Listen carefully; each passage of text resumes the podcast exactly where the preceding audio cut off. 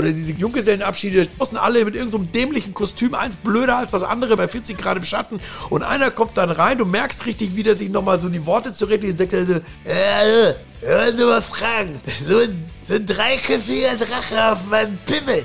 Und bei dem Wort Pimmel dreht er sich dann schon um und dann kichern die wie kleine Jungs. Er glaubt natürlich, wir hören das alles zum ersten Mal. Und in letzter Zeit ist es dann schon öfter mal so, dass wir uns einen Spaß draus machen. Mal auf, alles klar. Komm rein, du kriegst jetzt deinen dreiköpfigen Drachen auf den Pimmel. Setz dich hin. Äh, Achso, ja, nee. Aber jetzt bitte gleich hier hinsetzen. Zieh schon mal die Hose runter. Wo möchtest du die drei Köpfe denn haben? Zeig mir her das Würstchen. Komm, setz dich mal. Da ist natürlich sofort Ende Gelände. Ja, was ist das denn jetzt? Ja, was? Ich bin einfach nur genauso lustig wie du, du Idiot. Auf eine Buddel. Der Podcast zur Serie Kiezmenschen immer sonnabends. In der dicken Mopo. Hallo, ich bin Wiebke Bromberg und mit meinem Kollegen Marius Röhr heute im Endless Pain bei Frank Krabbenhöft, Tattoo-Urgestein und dienstältester Tätowierer des Kiezes. Moin Frank. Hallo, hallo Wiebke. Und erstmal Prost. Ja, Prost. Ich mit Wasser. Ja, du mit Wasser. Warum du mit Wasser? Äh, ich meine, ich habe ja bis jetzt gerade gearbeitet, das heißt, ich bin, äh, da wir ja hier auch im Laden sind, noch im, in meinem Arbeitsumfeld und wir haben hier im Laden Alkoholverbot, das wir uns selbst auch auferlegt haben. Daran halte ich mich dann in der Regel auch, wenn ich jetzt privat so gesehen hier bin, aber wenn jetzt gerade draußen jemand vom Laden vorbeigeht, dann weiß der ja nicht, dass ich gerade zu habe und dann sitze ich hier mit einem Bier, das sieht einfach nicht gut aus. Aber ich muss auch sagen, ich würde so oder so jetzt Wasser trinken. Ist so warm draußen. Ja. Ich bin noch total im Arbeitsmodus, auch vom Kopf her und muss nachher auch noch ein bisschen Auto fahren und so. Dann ist es immer schöner, wenn man da keine Angst haben muss, wenn hinter einem jemand mit blauem Pickel obendrauf in Schritttempo hinterherfährt. ja, das stimmt wohl. Also Alkohol und sonst irgendwelche bewusstseinserweiternden äh, Maßnahmen ist nicht okay für Tätowierer, ja? Naja, es ist ja so, ich kenne das natürlich auch noch anders, als ich angefangen habe, mich dafür zu interessieren. Also nicht nur selbst zu tätowieren, sondern man fängt ja in der Regel eigentlich erstmal andersrum an, sich tätowieren zu lassen und dann für das Medium zu interessieren und man wächst dann da rein in der Regel. Da war das natürlich schon noch anders. Aber insgesamt hat sich das natürlich auch sehr gewandelt das Klientel, mit dem man zu tun hat, die Kunden äh, waren vor 30 Jahren ganz anders sortiert, als das heute der Fall ist. Wenn man vor 30, 35 Jahren in ein Tätowierstudio gegangen ist, dann hat man mit sehr viel Subkultur zu tun gehabt in jeglicher Form. Und in, innerhalb dieser Subkulturen war auch der Umgang mit Alkohol und eventuell auch anderen Substanzen etwas lockerer gehandhabt, wurde auch nicht so störend empfunden. Heutzutage haben wir Leute aus allen Bereichen. Die Subkulturen nehmen immer weiter ab, sind teilweise auch spürbar gar nicht mehr vorhanden, also zumindest nicht mehr im alltäglichen Bild. Zum Beispiel so Skinheads oder auch so, so Punks in dem Sinne, wie man sie von früher noch kennt, so mit nietenbesetzter Lederjacke und so weiter. Das sieht man nur noch ganz, ganz selten. Also das ist zumindest in einem Tätowierstudio nicht mehr unbedingt das alltägliche Bild so, ja. Das war früher schon so, ja? Dass naja, das so auf jeden Fall. In die Richtung ging Skinhead, Punk. Naja, also wenn ich sage Subkultur, dann muss ich natürlich auch ausholen. Und ich meine, jeder, der, sagen wir mal, äh, schon etwas älter ist, weiß ja, dass ich da nicht nur einfach meine eigene Wahrnehmung weitergebe, sondern dass es ja leider in einigen Bereichen früher halt auch so war. Aber ich sag mal, auch Homosexuelle haben zum Beispiel vor 30, 40 Jahren noch sehr viel mehr untereinander gelebt, als das heute der Fall ist irgendwo. Also das, das ist einfach nur mal so. Also zum Beispiel war denn früher, gab es auf St. Pauli eine, eine sehr starke Lederszene. Da war Tätowieren auch schon immer ein großes Thema. Das würde ich da schon auch noch mit zu bezeichnen, auch wenn man das eigentlich nicht klassisch als eine Subkultur versteht, aber das hat halt alles in einem, oder vieles hat in einem subkulturellen Rahmen stattgefunden, so möchte ich mich mal ausdrücken. Und das waren also nicht einfach nur Leute, die sich anders gekleidet haben, sondern ich würde mal sagen, generell Leute, die vielleicht gemessen an der Norm anders gelebt haben. Ob das dann jetzt jemand war, der einfach nur seine Optik verändert hat oder ob das dann vielleicht auch aus äh, irgendwelche extremen Vorlieben für irgendwas waren und so. Na, also, gesellschaftlich einfach auch nicht akzeptiert häufig. Genau, ne? also wir Und reden, wie gesagt. Mittlerweile alle sind in irgendeiner Form natürlich auch, nicht alle, aber zum Glück ein großer Teil und auf dem Weg vielleicht zu alle irgendwann integriert in die Gesellschaft. Ja, ich wollte, ich möchte auch nicht, dass es bewertend klingt. Ich gebe ja nur das Bild wieder, so wie ich es wahrgenommen habe und wie es, glaube ich, auch in weiten Teilen gewesen ist. Ich habe ja, bevor ich hier gearbeitet habe, auch noch mal in einem anderen Tätowierstudio äh, äh gearbeitet und, und habe das da auch so genauso erlebt. Also man hat schon sehr, sehr viel Kundschaft gehabt, eben aus so, sogenannten Subkulturen. Äh, äh, ob das dann jetzt eben auch Rocker natürlich klar oder das, was man unter Rockern versteht, ja, äh, Biker, so dieses klassische Bild, das man von früher vielleicht noch hatte, der, der äh, kernige Mann mit dem Bart und den langen Haaren, der mit seinem Chopper daherkommt und so weiter. Das waren halt Leute, die sich halt damals so vornehmlich haben tätowieren lassen. Biker, Skinheads, Punks, Teddyboys, äh, ähm, Psychobillies, also alles Mögliche, was man halt früher in den 80er Jahren, in 70er und 80er Jahren gab es ja auch un unheimlich viele solcher Jugendkulturen, Subkulturen und so weiter und so fort. Und äh, das war schon so das Hauptpublikum. Natürlich war da auch schon mal so eine Hausfrau dazwischen oder, oder jemand, der äh, einem, sagen wir mal, Normbild entsprochen hat, aber das war schon eher sehr, sehr selten. Und, Und heute? War, heute ist es völlig gemischt. Also heute gibt es da, also so nehme ich das zumindest wahr, aber auch, ich glaube, bei meinen Kollegen ist das auch so, äh, da gibt es keinen, also das kann man überhaupt nicht mehr aufbröseln. Das ist im Gegenteil, heute ist es eigentlich sogar äh, eher fast umgekehrt. Also wenn man dann wieder bei diesen Subkulturen anknüpft, davon haben wir heute sehr, sehr wenige. Also äh, wir reden ja heute auch nicht mehr, ähm, nicht mehr von dem Bild, das man vielleicht 1975 oder 85 im Kopf hatte, wenn man über einen Motorradfahrer gesprochen hat. Und äh, natürlich gibt es auch heute immer noch Punks und es gibt auch heute immer noch dies und das und jenes, aber ähm, das ist heute so durchsetzt, äh, dass man das eben nicht mehr aufbröseln kann. Also zumindest bei uns ist es so. Es gibt bestimmt Tätowierstudios, wo äh, jemand sich vielleicht ein bisschen mehr für dies oder das oder jenes engagiert und dann ist, hat er vielleicht auch ein bisschen mehr Zulauf aus der einen oder anderen Ecke, aber bei uns ist das wirklich völlig unterschiedlich. Also es kann wirklich sein, dass da mittags um eins ja, dann bleiben wir von mir aus mal beim Biker irgendwie, dass da so ein Biker sitzt mit schweren Silberringen an den Fingern und noch Öl unter den Fingernägeln, weil er am Morgen noch an seinem Motorrad rumgeschraubt hat. Und äh, wenn der Termin vorbei ist, kommt der Polizeibeamte, der ihn vielleicht am Tag vorher irgendwo am Straßenrand äh, angehalten hat, weil die Auspuffanlage zu laut war. Also das, das ist nicht selten, dass solche Sachen vorkommen. Oder kommen auch oft dann Leute, die im Anzug hier reinkommen und wo du halt auch schon gleich siehst, äh, da ist, da kommt jemand aus einem Berufsbild, wo Tätowieren vielleicht auch gar nicht im ersten Moment so erwartet wird. Ne? Also gerade wenn die Leute offiziell erstmal hier reintreten, ne? wenn, mhm. der, diese Anzugssituation, ne? und dann zieht er sich aus und hat den ganzen Körper voll. Ne? Aber das sieht man ja nicht, wenn der da irgendwo in der Bank am Schalter steht oder einem in Winterhude da ein Objekt zeigt, das er dir gerne vermieten oder verkaufen möchte. Ne? Das ist ja, was war da? Gab es da mal so ein, so ein Wow-Moment irgendwie, wo hier jemand reinkam und du so gar nicht damit gerechnet hast, dass der jetzt was von dir also, will, dass der überhaupt einen Termin mit dir hat und du dachtest, meine Güte, als er sich ausgezogen hat? Also sogenannte Wow-Momente hatten wir im Laufe der Zeit natürlich sehr, sehr viele. Und ähm, aber da muss man ja auch dazu sehen, dass etwas, was vor 30 Jahren wow war, vielleicht vor 25 Jahren dann schon gar nicht mehr so wow war. Also man erlebt etwas, immer dann, wenn man es zum ersten Mal erlebt, ist es natürlich erstmal vielleicht was Besonderes oder man nimmt es besonders wahr. Wenn es dir dann aber noch fünf, fünfmal passiert ist, dann verliert es ein bisschen an Wirkung. Aber es gibt natürlich schon so ein paar Sachen, die einem im Gedanken geblieben sind. Also das war so Anfang der 90er Jahre.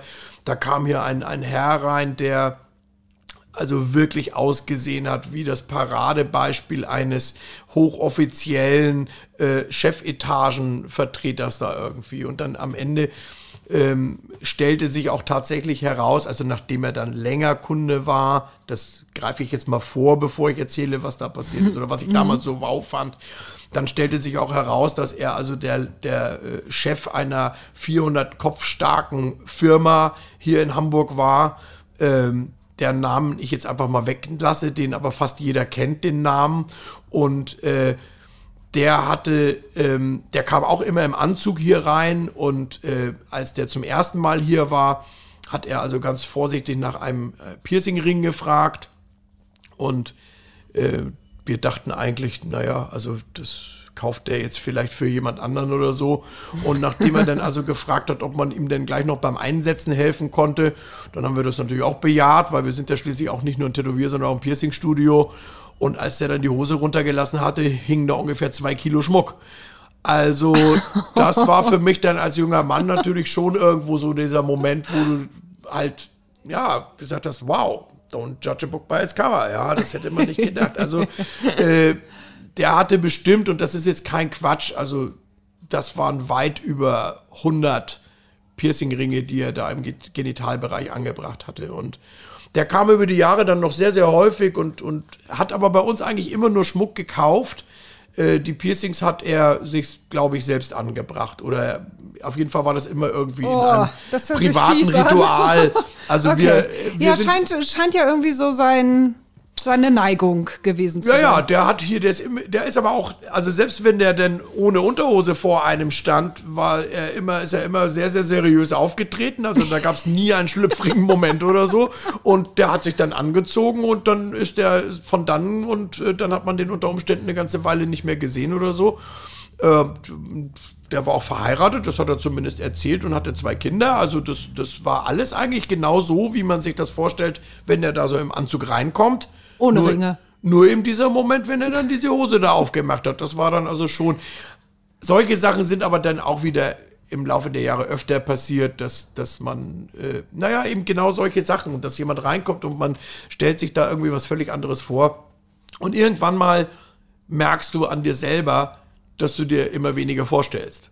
Weil du halt merkst, dass, dass egal wie sehr du glaubst, etwas zu wissen oder vorher einstufen zu können, äh, dass es dann doch sehr häufig eben nicht so ist. Und dann irgendwann merkt man schon, das ist ein Automatismus, glaube ich, dass man es dann gar nicht mehr so bewertet. Also wenn heute jemand zur Tür reinkommt, denke ich nicht mehr drüber nach, was für eine Farbe dem seine Unterwäsche vielleicht hat oder, oder die Person, männlich, weiblich, wie auch immer, äh, äh, das macht man nicht mehr, sondern mhm. man wartet dann wirklich, bis die Person äh, ja sagt, was er gerne möchte oder sie ja. gerne möchte und dann ähm, reagiert man da halt drauf.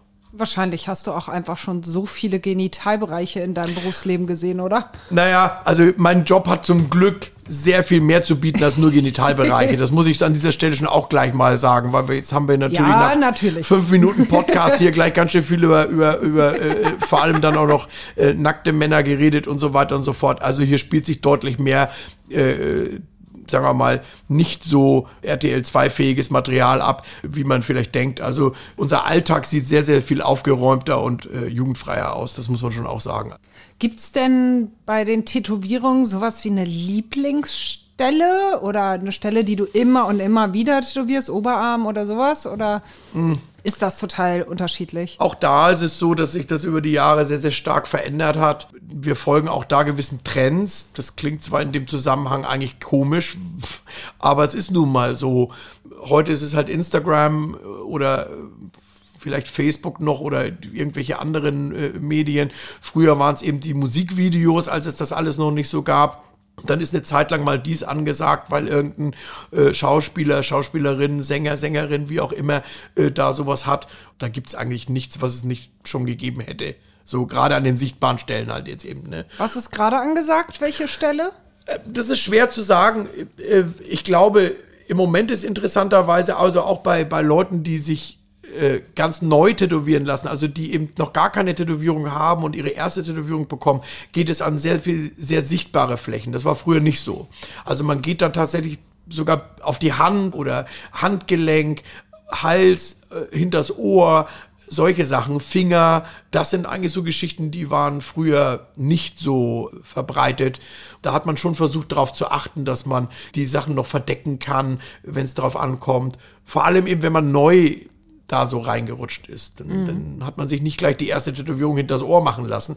Und das, dieses Tabu gibt es heute eben nicht mehr, sondern wenn man das haben will. Ist das wegen Tabu? Weil die Leute einfach offener sind oder weil Tattoo mittlerweile irgendwie auch so, ja. eine, so ein bisschen wenn man, das hört sich jetzt fies an, ist nicht so gemeint, aber so ein bisschen Mainstream ist.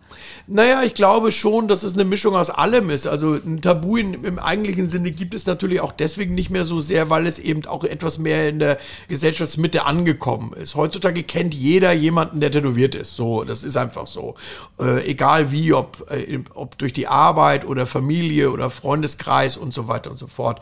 Da wird es schon sehr, ist schon sehr schwierig geworden, der Tätowierung aus dem Weg zu gehen. Und damit steigt natürlich auch eine Akzeptanz. So. Und, und natürlich steigt dadurch auch das Level dessen, was man ertragen kann. Also das heißt, vielleicht vor 20, 30 Jahren eine Tätowierung noch eher dafür gesorgt hat, dass man gedacht hat, na, der oder die Person hat mal was ganz Schlimmes gemacht und war vielleicht im Knast oder ist zur See gefahren. Dann sind wir eben auch wieder ganz schnell bei der Subkultur. Es war ja auch eine Art der Kennzeichnung, ja. Also die Tätowierungen, die sich Punks machen haben lassen, sind andere Tätowierungen gewesen, die eben zum Beispiel jetzt vielleicht der Biker äh, äh gewählt hat oder der Teddyboy oder wie auch immer. Das hat sich ja schon sehr stark unterschieden. Und man hat sich aber wiederum über die Tätowierungen auch identifiziert. Das, das heißt war also, schon eine Message, oder? Eine ja, natürlich. Man hat also, da ging es also auch weniger darum, dass man auf dem Körper ein Gesamtkonzept hat, sondern da ging es eher darum, dass man gewissen Dingen Ausdruck verleiht. Ob das dann eine äh, bestimmte Musikrichtung war, die du gut findest, oder ob das auch natürlich eine politische Message, das war, ist auch immer schon ein großes Thema gewesen beim Tätowieren. Äh, eine Religion ist natürlich auch etwas, was man nicht weglassen kann bei sowas. Und das ist halt heute alles das verschwimmt alles sehr viel mehr, weil die Zeit auch insgesamt sehr viel schnelllebiger geworden ist, weil die Medien auch schneller sind. Etwas, das sieht man ja schon, wenn man Instagram, um nur ein Medium zu nennen, äh, benutzt. Äh, da flackert etwas auf und im nächsten Moment hast du schon Schwierigkeiten, das wiederzufinden. Also mhm. kommt schon das nächste Bild und das nächste Video und dann will schon wieder jemand was von dir und wieder eine Katze, die jonglieren kann und so weiter und so fort. Und das, das war vor zehn Jahren anders, das war vor 20 Jahren anders und vor 30 sowieso. Ja. Unglaublich, aber da hatten wir ja noch nicht mal Internet. ja, kann, kann heute keiner mehr fassen, ohne Internet aufwachsen. Gibt es irgendein Motiv, auf das du überhaupt keinen Bock mehr hast, weil du das einfach schon so häufig gestochen hast? Ja, naja, das ist dann auch wieder so, wie vorhin schon gesagt, da das ja so in so Wellen kommt, gibt es dann vielleicht immer more Motive, die man im Moment nicht mehr sehen kann, aber dann plötzlich werden die auch wieder rar und irgendwann sind sie dann auch nicht mehr schlimm. Wenn man gerne tätowiert, so wie wir, dann kann man nach einer Weile mit allem wieder leben. Also es gibt keine Tätowierung, mit der ich auf Kriegsfuß bin ich war schon sehr dankbar, dass das mit den Tribals irgendwann mal aufgehört hat. Aber ich habe dem Tribal auch viel zu verdanken. Das habe ich halt auch nie vergessen. Und wenn heute jemand reinkommt und ein Tribal möchte, dann, dann mache ich das auch wieder gerne. Aber es war halt einfach für eine, für eine Zeit und bei Tribal ging es halt über einige Jahre hinweg, war es halt schon extrem viel Schwarz, das wir da unter die Haut bringen durften, mussten. Mhm. Und äh, diese Einseitigkeit ist es dann eben eher. Also es ist nicht immer unbedingt das Motiv. Wenn etwas keinen künstlerischen Anspruch mehr hat, dann wird es immer schwierig. Also, also egal wie gut ein Design vielleicht im ersten Moment mal war oder auch sein mag, aber wenn dann irgendwann mal eben dieser künstlerische Anspruch nicht mehr da ist. Sehr viele kleine Sachen sind zum Beispiel wieder modern. Man hat viele kleine Sachen auf dem Arm. Davon wollte man vor 30 Jahren eigentlich weg. Man, man fühlt sich manchmal so ein bisschen wie, missbraucht wie so ein Stempel. Ja, aber das soll jetzt auch nicht gleichzeitig wieder bedeuten, dass ich das automatisch blöd finde. Nein, aber wenn du halt denselben Stempel dann irgendwie 15 Mal gemacht hast in einem Monat, dann ist das, glaube ich, ganz normal, dass man sich irgendwann vielleicht auch einfach mal unterfordert fühlt. Oder als Koch möchte man nicht jeden Tag Currywurst machen, auch wenn die Leute sagen, das ist die beste Currywurst der Welt, aber du möchtest vielleicht auch mal Schnitzel panieren. Ja, na klar. Gibt es Tätowierungen, die du besonders gerne machst? Also du hast ja gerade gesagt, irgendwie, wenn sie einen hohen künstlerischen Anspruch haben, aber gibt es da irgendein Motiv auch, das du total gerne machst? Ja, aber das ist eigentlich im Endeffekt wieder um, im Umgekehrten auch wieder das Gleiche. Würde ich jetzt sagen, ich mache dies oder das oder jenes besonders gerne und ich darf dann plötzlich genau das ständig machen, dann sind wir wieder bei dem gleichen Punkt wie vorher. ja, klar. Also natürlich. ich sehe das als einen riesen Vorteil an. Aber vielleicht fällt dir eine Tätowierung ein, die dir wahnsinnig viel Spaß gemacht hat. Na, zum Beispiel die letzte jetzt gerade. Und das war auch ein Überraschungseffekt. Ich wusste heute Mittag noch nicht, dass ich heute einen sieben Jahre alten Elvis tätowieren darf, sondern der Kunde hat sich tatsächlich im letzten Moment oder er hat sich selber vielleicht vorgestern schon entschieden, das zu machen, das weiß ich ja nicht, aber mich hat er fünf Minuten vorher darüber in Kenntnis gesetzt. Und das war zwar in dem Fall, oder wenn es um solche Sachen geht, man muss manchmal solche Bilder auch vorher noch mal ein bisschen bearbeiten, damit man die überhaupt tätowieren kann, weil es ist ja am Ende einfach nur ein altes Foto.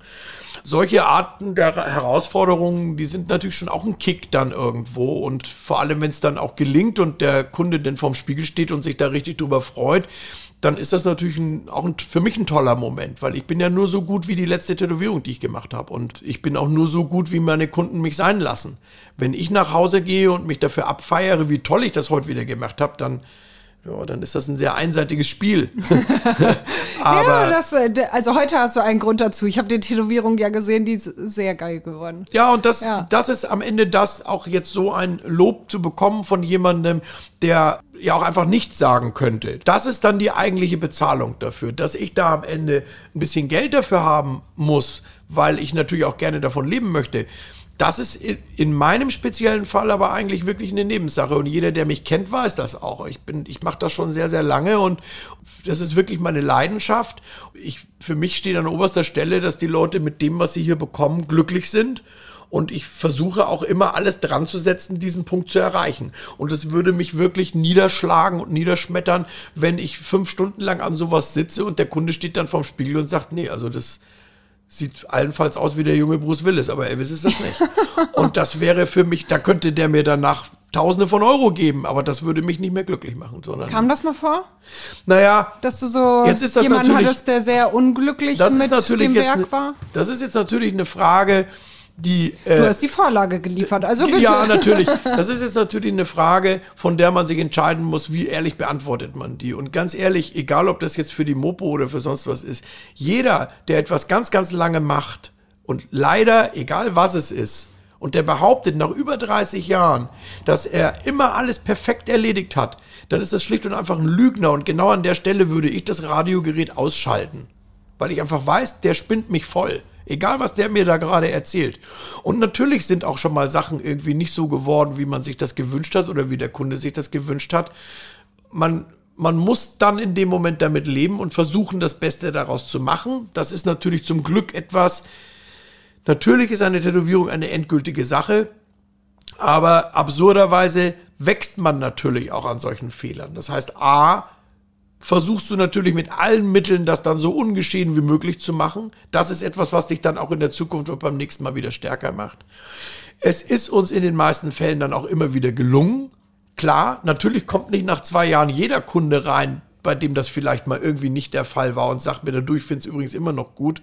Aber ich behaupte mal, dass das dann doch wieder sehr selten passiert, vor allem wenn man mal überlegt, was wir hier für einen Durchlauf haben, wenn alles ohne Pandemie läuft. Und man muss natürlich an der Stelle aber Fairness aber dann auch noch etwas dazu sagen, ja. Manchmal treten Leute aber auch mit einer Erwartungshaltung an jemanden heran, die vielleicht dann auch irgendwo unrealistisch ist. Das heißt also, wenn ich jetzt sage, dass es mal Kunden gegeben hat, die vielleicht nicht äh, äh, hundertprozentig äh, glücklich waren mit dem, was sie bekommen haben am Ende oder so, dann heißt das ja nicht gleich, dass man denen eine Kartoffel tätowiert hat, sondern das kann ganz, ganz viele unterschiedliche Gründe haben sehr häufig sind es nämlich zum Beispiel eigentlich nur technische Barrieren, an die wir geraten. Das heißt also, du erklärst jemandem zum Beispiel, der aussieht wie eine Bratwurst, die schon drei Stunden auf dem Grill liegt, dass weiß, gelb und rot vielleicht nicht die besten Farben sind bei der Tätowierung. Der oder diejenige Person äh, überhört das aber einfach geflissentlich fünfmal und, und letztendlich ist der Kunde bei uns natürlich König und wenn der Kunde dann am Ende sagt, ja, ich will aber jetzt, dass die Mütze von meinem, äh, von meinem Donald Duck da gelb ist, dann dann machst du das halt am Ende auch gelb, weil das ist seine Haut, das ist sein Geld und, und auch sein gutes Recht.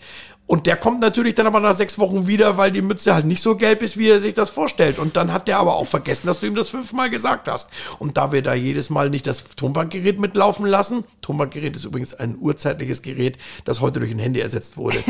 ähm, ja, gab's. gab's. Ähm, dann will der das auch nicht mehr hören, sondern der lebt dann in seiner Welt, guckt da drauf und sagt, diese Mütze ist nicht so gelb, wie ich das haben will. Und dann hast du ja schon genau diese Situation. Ja. Also es geht nicht darum, dass man jemandem statt einer Ente äh, einen Totenkopf tätowiert. Das wäre ja auch fatal. Aber eben solche Sachen passieren dann halt schon. Ja, klar. Ja, vielleicht sollte der ein oder andere sich auch lieber nicht tätowieren lassen. Vielleicht geht es auch bei manchen darum, dass, Naja. dass der Schock dann vielleicht tief sitzt. Ich habe es jetzt echt gemacht und Ja. scheiße, jetzt ist es wirklich endgültig. Also Aber ich glaube, das sieht man ja eben, auch wenn man ein bisschen die Augen aufhält, sieht man das ja eben auch wieder in allen anderen Bereichen so, ja. Ob man jetzt mit einem Koch spricht, der wird dir auch sagen müssen, dass er nicht nur Kunden hat, die am Abend sagen, dein Essen war super. Leute mäkeln manchmal an Dingen herum, die man persönlich schon fast als, ein, als eine Beleidigung empfindet, aber für die Leute ist das in dem Moment dann real. So, äh, warum das dann so ist oder nicht, das, das spielt in dem Moment dann erstmal keine so wahnsinnig große Rolle, sondern man muss erstmal versuchen, irgendwie da einen gemeinsamen Nenner zu finden.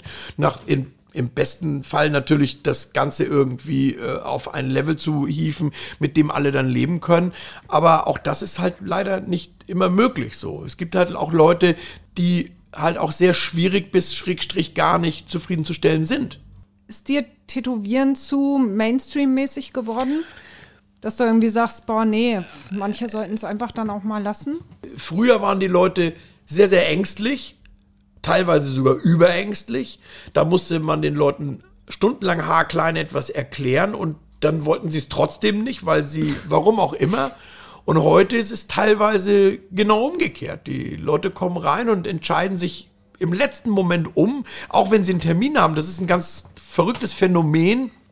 Du vereinbarst einen Termin mit einer Person und äh, hast in deinem Buch drin stehen, äh, ja, bleiben wir von mir aus mal bei der Ente und, und, und du bereitest dich auf eine Ente vor und denkst auch, jetzt passiert hier gleich Ente und maximal kommt vielleicht noch ein Teich in den Hintergrund oder noch eine zweite Ente und dann kommt die Person und will einen Staubsauger tätowiert haben und, und du sagst dir, Alter, was ist denn jetzt hier los? So, also das hätte es halt früher nicht so gegeben. Wenn ich früher im Terminbuch drinsteht, hatte Totenkopf, dann kam der und wollte einen Totenkopf haben, fertig aus. Der, da wurde nicht die Rose draus oder Supermarktparkplatz, sondern das war dann Totenkopf. Fragst So. du da nochmal nach irgendwie? Mensch, du wolltest doch die Ente, wie kommst du denn jetzt auf Staubsauger? Ja, ja, natürlich, auch um eben wieder den Punkt zu vermeiden, bei dem wir vorhin schon mal ausführlich waren. Ich möchte ja, dass die Person am Ende glücklich ist mit dem, was sie da bekommt. Und ich weiß ja auch, wie schnell das dann das Ruder rumgerissen wird und ich dann schuld bin, weil ich ja dies, das, jenes vielleicht nicht gemacht habe. Weil am Schluss wirft man einem vielleicht dann ja auch gerne vor, du hättest mich ja abhalten können. Äh, Entschuldigung mal, wie bitte Ja, super, äh, so? Also,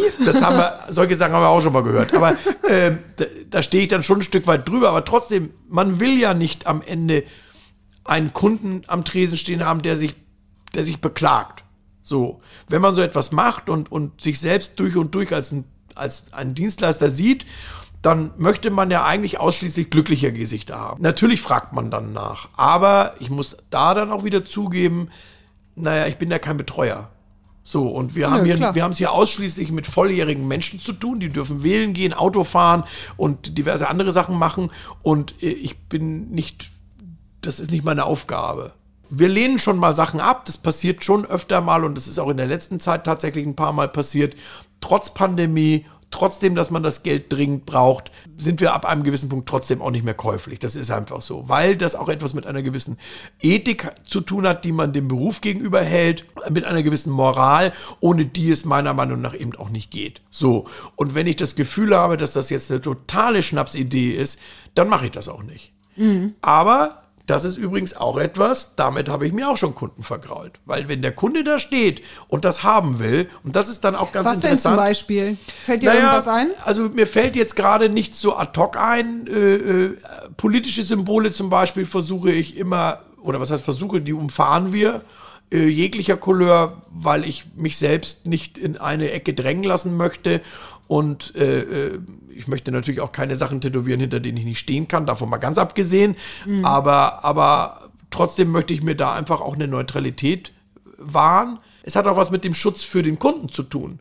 Jemand, der 18 Jahre alt ist, sich vielleicht nicht über die Bandbreite bewusst ist, äh, was er da tut, als wenn die Person vielleicht 35 oder 45 ist. Wenn ich zum Beispiel das Gefühl habe, dass jemand persönlich nicht besonders gefestigt ist und dann vielleicht noch unbedingt den Namen des Partners, Partnerin als erste Tätowierung an den Hals tätowiert haben möchte, dann ähm, sehe ich mich da schon gefordert, vielleicht einzugreifen und zu sagen, du überleg dir das doch vielleicht nochmal. Ja, das machst du? Denk, ja, ja. Also zumindest Also das wenn es sieht man dann. ja schon häufig, ne? So die Kindernamen oder Ja. Namen von, von Partnern. Also man weiß ja immer nicht, wer, Also- was für Namen das jetzt sind. Bei Kindernamen, also man, man, man unterhält sich ja schon mit den Leuten. Äh, da mache ich natürlich schon einen Unterschied. Also bei Kindernamen, das bleiben immer deine Kinder, egal, auch wenn sich die Personen vielleicht trennen voneinander, aber die Kinder bleiben ja da.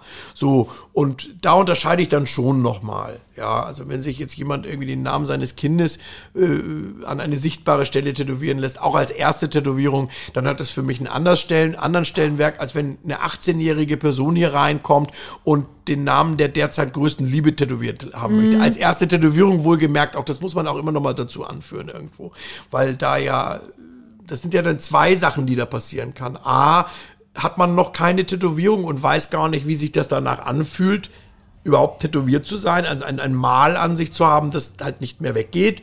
O- äh, Und dann auch noch eben der Name von jemandem, den man vielleicht in einem halben Jahr nicht mehr gut findet. Oder vielleicht wird man selbst nicht mehr gut gefunden. Das kann ja alles passieren. Als 18-Jähriger Durchaus. sieht man das anders, als wenn man dann Er ist 40 immer die große Liebe. Genau, genau. So das, ab einem gewissen Alter wird das jeder kennen und dann hat man das halt auch schon mal erlebt und dann ist es schon wichtig, dass man vielleicht auch mal da zumindest eine Hand hinhält. Ob derjenige die dann nimmt, das muss er dann ja selber entscheiden. Als wir den Termin vereinbart haben, haben wir schon mal am Telefon kurz gesprochen. Also in dem Fall hatten wir über Type und Negative gesprochen. ich vermute jetzt einfach mal, ohne jetzt bösartig irgendwas unterstellen zu wollen, dass viele unserer Hörer äh, diese Band nicht kennen. Oder zumindest einige. Na, man soll sich ja manchmal wundern, aber ja. Ja, naja, na ja, ich glaube, das ist auch eher eine Nischenband. Ja, das also ist- kennt schon viele, aber äh, ja, ja, aber ist schon, stimmt schon, war ist schon auch schon eher, eine lange Zeit vorbei ja, eigentlich, ist schon, muss gibt's schon sagen. lange nicht mehr, den Sänger ist ja auch schon lange verstorben und, und Genau. Und, ja, leider. Ich trauere noch. Tja. ich bin noch in tiefer Trauer. Ähm, aber welche, welche anderen bekannten Bands oder irgendwas, was irgendwer, den man kennt, hattest du hier schon mal bei dir hocken? wir hatten natürlich im Laufe dieser langen Zeit, die wir hier auch noch, ja, auch noch auf dem Kiez sind, wo es ja am Ende viele Celebrities irgendwann mal hinzieht, wenn die aus dem Theater kommen oder aus dem Konzert oder was auch immer die halt hier machen oder Dreharbeiten abgeschlossen sind oder so. Ich glaube, dass das einfach der Punkt ist, wo man wahrscheinlich die meiste, nennen wir es mal Promi-Dichte, dann am Ende hat, der Kiez, so. Und dann ist es sicherlich auch nicht schwierig zu glauben, wenn man sagt, dass man hier halt auch schon einfach wirklich viele Leute mal so im Laden hatte. Es ist aber wirklich so, dass ich mich an vieles nicht mehr so erinnern kann. Ich habe mich jetzt, ich habe mir jetzt auch für dieses Gespräch keine Liste hier hingelegt, wo ich einfach mal so ein paar Namen Nee, aufgeschrieben ich hast habe. du dich nicht vorbereitet. Das liegt aber auch wieder an unterschiedlichen Dingen. A, also hier wird niemand äh, bevorzugter behandelt, nur weil er vielleicht bekannt ist aus Funk und Fernsehen. So, äh, dann kommt natürlich dazu, dass die Leute, die man, auf die man hier trifft, die äh, auf dem persönlichen Weg, den man zurückgelegt hat, irgendwo eine Rolle gespielt haben. Die stuft man selber natürlich automatisch höher ein, als die, die zwar vielleicht bekannter sind, mit denen man aber eigentlich nichts am Hut hat. So. Und dementsprechend vergisst man die vielleicht auch schneller, beachtet es dann vielleicht irgendwann nicht mehr so sehr. Und da ich selbst auch aus der Subkultur komme, sind die Leute, die ich als meine Stars anführen würde, wahrscheinlich wieder eher Leute, die der gemeine Mopo-Leser vielleicht nicht unbedingt so kennt. Du bist eher so der Typ, es gibt genug Leute, die damit ganz laut hausieren gehen, wer schon alles bei ihnen war. Du Ja. bist eher der Typ, der sagt, ist doch völlig wurscht. Ja, absolut. Und das ist auch wirklich meine Einstellung. Also, wenn jetzt jemand daherkäme und böse zungenmäßig behaupten würde, naja, da hast du in 30 Jahren wohl keine Celebrities gehabt, na, dann muss ich fragen, bist du ein bisschen dumm vielleicht? Ich meine, ich muss mich hier nur mal vor die Tür stellen, eine rauchen und dann laufen zwei Celebrities vorbei. Also, entschuldige mal bitte. Was soll der für Elefanz denn? Und wir gehören nun auch zu den Läden hier in Hamburg, die die längste Tradition haben von den bestehenden Läden. Also, da, das ist ganz normal, dass da eben irgendwann mal Leute am Tresen stehen. Das bedeutet ja nicht, dass man das nicht toll findet. Und ich habe auch Leute kennengelernt, davon mal ganz abgesehen. Ich habe ja auch schon Leute tätowiert zum Beispiel oder als Kunden begrüßen dürfen im Laden, die ich vorher gar nicht kannte, mit denen ich dann aber ganz witzige Interaktionen hatte und wo du hinterher sagst, Mensch, den kannte ich gar nicht, aber das war ja witzig oder so. Und, man, und dann ist man plötzlich sogar zum Beispiel vielleicht Fan oder verfolgt den dann oder so. Äh, Verfolgt ihn dann ist naja, also verfolgt meine ich mit, mit, dass man im Internet dann mal guckt oder so. Heinz Strunk war so eine Person zum Beispiel. Den kannte ich wirklich vorher nicht. Das ist nun mal so. Ich habe zwar irgendwann mal Studio Braun gehört und kannte witzigerweise Rocco Schamoni als Person, aber ihn kannte ich halt nun mal nicht. Er war mir dann zwar vom Namen irgendwann mal geläufig und dann habe ich ihn irgendwann mal tätowiert und seitdem verfolge ich halt auch, was er macht. Und das war zum Beispiel eine von diesen Begegnungen, wo ich vorher überhaupt nicht wusste, was da auf mich zukommt, auch überhaupt keinen Überblick darüber hatte, was der denn überhaupt so gemacht hat irgendwie und dann hinterher feststellen musste, dass ich dann A, doch ein bisschen was kannte, ohne es zu wissen und dann mir auch ein paar Sachen angeguckt habe oder angehört habe oder gelesen habe eben auch und gesagt habe, so, boah, wow, wie konntest du den nicht kennen? Das ist halt einfach so ein Stolperstein gewesen, der dann irgendwie mehr Eindruck hinterlassen hat am Ende, als wenn hier jemand reinkommt, den wirklich, wie gesagt, jeder kennt und wo jeder denken müsste, wow, Udo Lindenberg zum Beispiel war hier sicherlich zwei, dreimal schon drin im Laden, wobei ich ihn nicht tätowiert habe, aber wir verkaufen auch Hüte und er hat sich hier einmal umgedreht, äh, guten Tag, guten Weg gesagt und ist wieder gegangen ja, so, es würden andere Leute vielleicht äh, die Orte anzeichnen auf dem Fußboden, wo er gestanden hat. Und, und äh, bei euch wird das einfach zur Kenntnis genommen. Okay, ja, man sagt ja guten Tag, Tag guten und, man, man, und das, man, auch da, das ist ja nicht bewertend. Also das ist ja nicht so, dass ich da, man macht ja keine Unterschiede, wer ist ein besserer oder schlechterer äh, Promi. Das hat ja alles damit überhaupt nichts zu tun sondern. Nee, nee, aber äh, halt so ganz normal. Kommt halt jemand ich rein. Ja, Leute, ich meine, hier kommt doch häufig jemand also rein. Also ich habe zum Beispiel nicht? mal Joan Jett im Laden gehabt und das war für mich schon toll, weil die einfach, weil ich als Teenager irgendwann mal ein Joan Jett Poster in meinem, in meinem Kinderzimmer an der Wand hängen hatte und da ist das jemand, äh, äh zu dieser Zeit gab es ja nun auch noch kein Internet und so weiter. Das heißt also, ich gehöre wirklich zu dieser, zu dieser Posterkultur irgendwo. Und das war dann schon noch mal ganz anders Superstar, als wenn man heute irgendwie auf Instagram jemanden folgt. Und, und wenn du so jemanden dann in, im realen Leben irgendwann mal triffst und der dann auch noch mal in, in einer Kundensituation dir gegenübersteht, was ja denn da der Fall war, dann hat das für mich natürlich schon mehr Gewicht, als wenn ich hier äh, irgendwelche Lindenstraßen-Schauspieler äh, tätowiere. Davon hatte ich übrigens mehrere. Also das, das stellt man dann für sich selber ja ganz anders dagegen. Oder ich habe mir zum Beispiel von meinem, von meinem äh, Teenager-Geld die erste Rose Tattoo Platte gekauft, äh, einfach nur ohne sie gehört zu haben, einfach nur weil ich von dem Albumcover fasziniert war von fünf räudigen tätowierten Typen. Ich komme nach Hause, leg diese Platte auf und das klang, als wenn jemand mit einer Kettensäge mein Kinderzimmer zerlegt und ich war Fan von der ersten Sekunde an. Und ich habe zwei Leute aus der Band, drei Leute aus der Band am Ende tätowiert, unter anderem äh, äh den Hauptsongwriter Peter Wells, der leider nicht mehr unter uns äh, weilt und Mick Cox und den Sänger äh, Angry Anderson.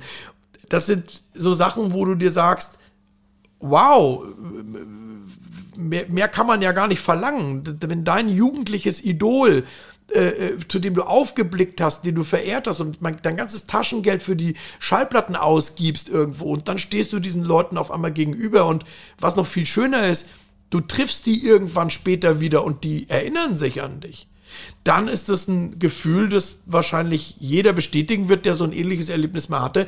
Dann ist das, wie gesagt, mehr wert, als wenn ich jetzt sagen könnte, ja, ich, ich habe ja mal den und den äh, getroffen oder tätowiert.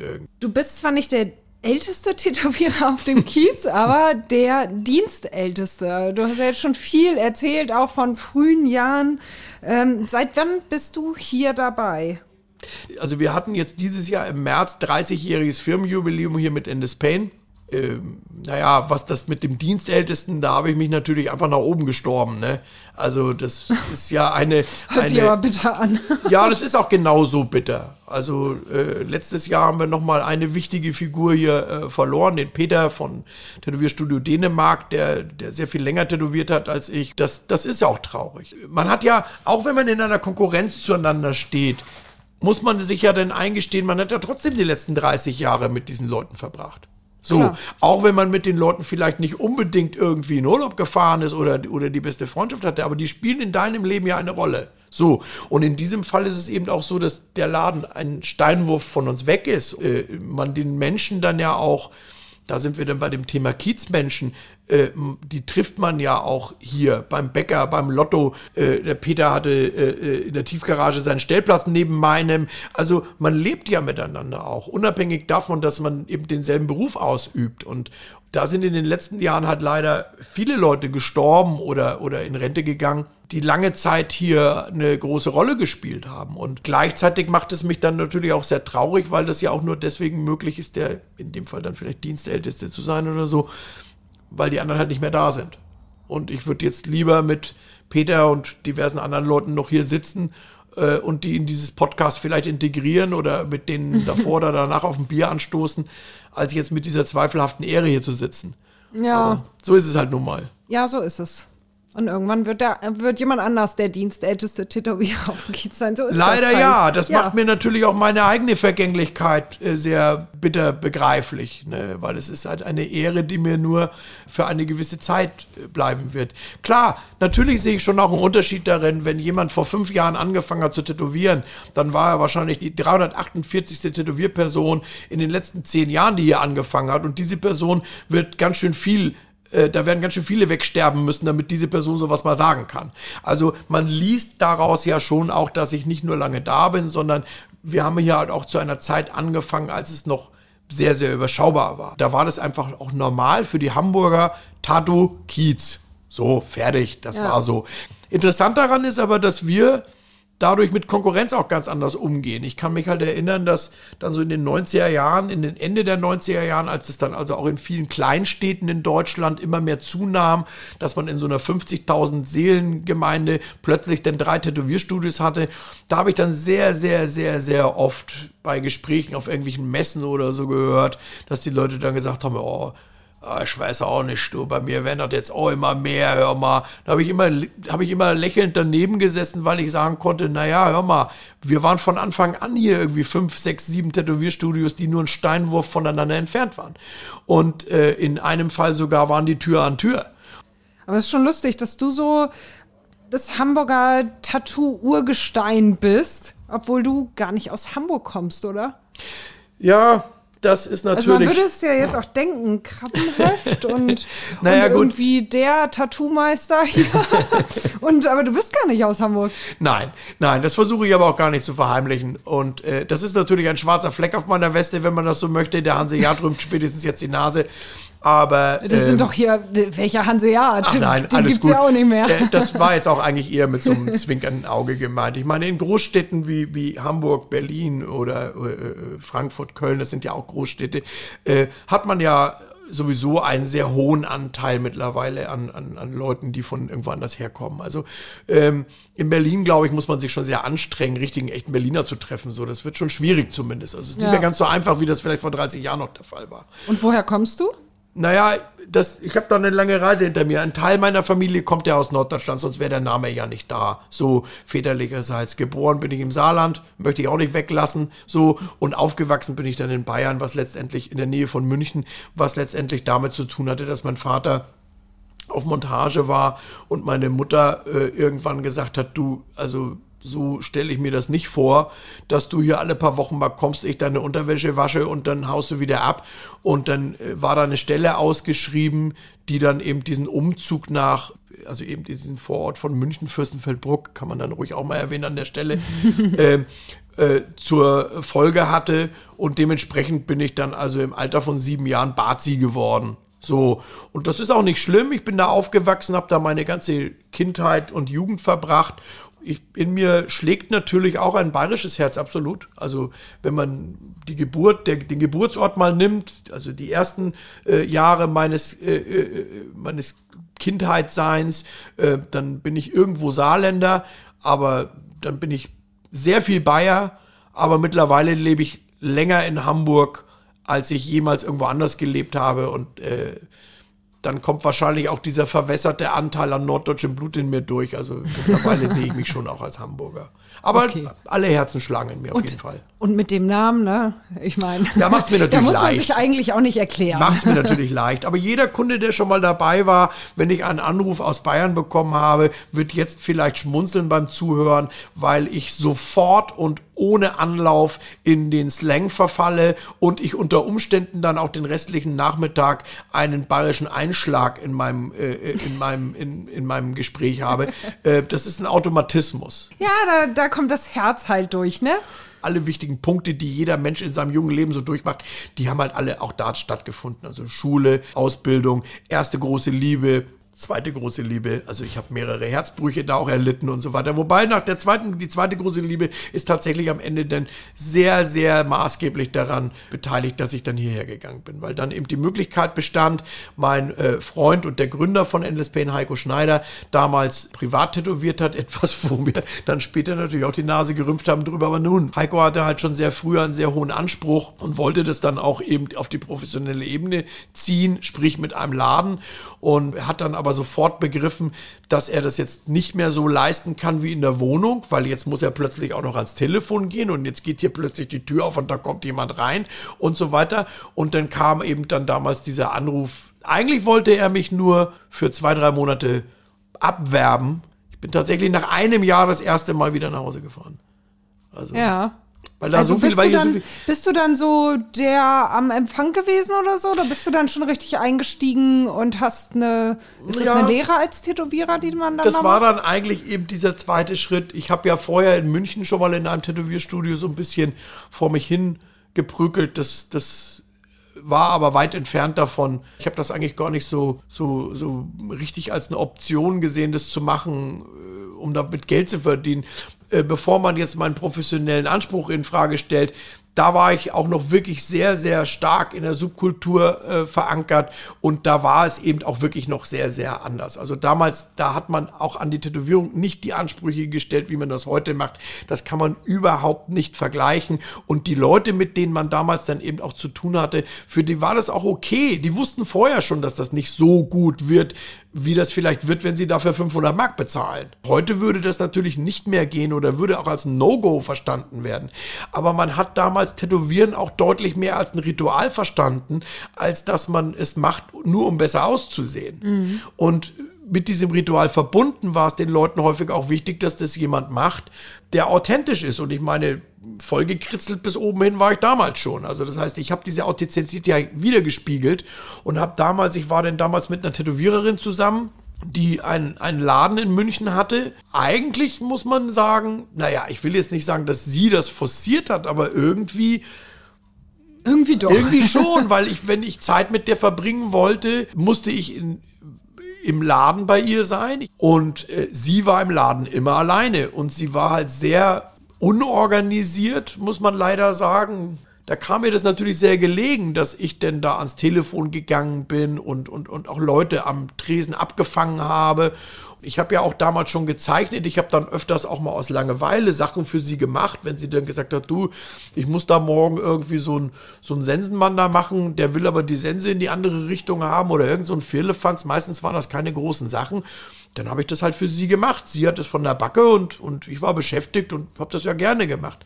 Und dann passierte aber eben sowas, dass Leute dann halt auch reinkamen und sagen, ja, aber wieso tätowierten Sie das jetzt? Ich habe doch mit dir gesprochen die ganze Zeit und ich habe gedacht, du bist der Tätowierer und außerdem hast du das doch an der Zeichnung auch geändert.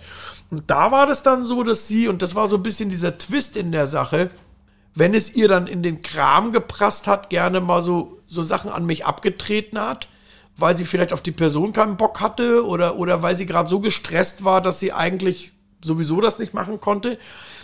Aber das muss ich dann auch noch dazu anführen, getrennt hat diese Liaison sich dann dadurch, weil sie am Ende Angst hatte, ich würde ihr den Laden wegnehmen oder, das, oder ich würde ihr in ihrem Laden den Rang ablaufen. Mhm. Leider war das damals auch noch eine sehr starke Männerdomäne. Sie war eine von nur zwei Frauen, die damals, nein, stimmt nicht, drei, Anke aus Köln, hat auch schon tätowiert damals, aber es waren vielleicht drei oder das ist jetzt einfach mal der Ordnung halber sagen, es waren fünf Frauen in Deutschland, die in einem Laden tätowiert haben. Aber das war es dann bestimmt.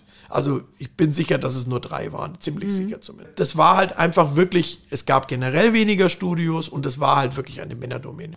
Und leider hatte das dann natürlich auch sehr häufig zur Folge, dass Leute dann in den Laden reinkamen und der schwerst tätowierte Jüngling da am Tresen für die automatisch dann auch der Tätowierer war, der ich ja nicht war. So. Ja. Und Heiko wiederum, um da wieder aufzuspringen, dachte erstens mal, das war der Trick, ich hätte deutlich mehr Fähigkeiten. also wir waren zwar sehr gut befreundet, aber wir haben uns übers Tätowieren eigentlich immer nur so, naja, schon ausgetauscht auch. Und er hat mich auch oft besucht in München und kannte auch den Laden, in dem ich da rumhing. Aber er hat dann doch gedacht, ich könnte schon deutlich mehr. Und er hat mich aber auch erstmal, naja, wirklich als sozusagen naja, wie soll man mal sagen, heute nennt man das Shop-Manager. So, ja. Oh, früher hat man das einfach, früher hat man das einfach genderübergeordnet als Mädchen für alles bezeichnet. Also ich wurde dann auch schon als Mädchen bezeichnet. So, und äh, das war es ja auch dann. Ich habe den Laden sauber gehalten, bin ans Telefon gegangen, habe mich um die Kunden gekümmert, etc. pp, seinen Platz aufgebaut, sauber gemacht, bla bla bla bla bla. Also alles, worauf er halt dann irgendwo keine Lust mehr hatte. Das hat natürlich dann auch ganz schnell zugenommen irgendwie und Essen holen gehen und so weiter und so fort. Und dann aber irgendwann war da eine ähnliche Situation, dass äh, A, wir dann gemerkt haben, öh, der ist gekommen, um zu bleiben. Also das war ja eben gar nicht geplant erstmal. Und dann war aber natürlich auch ganz schnell klar, äh, das muss irgendwie auf ordentliche Füße gestellt werden. Eigentlich kann er das alleine auch gar nicht bewerkstelligen und das Talent dazu hatte ich ja irgendwo und dann bin ich praktisch offiziell Tätowierlehrling geworden. Tja, here I am now. Ja, ganz schön lang, ja. Du hast ja gerade schon gesagt, dass du schon fast zu tätowiert bist. Also man sieht es ja. Wann hattest du dein erstes Tattoo?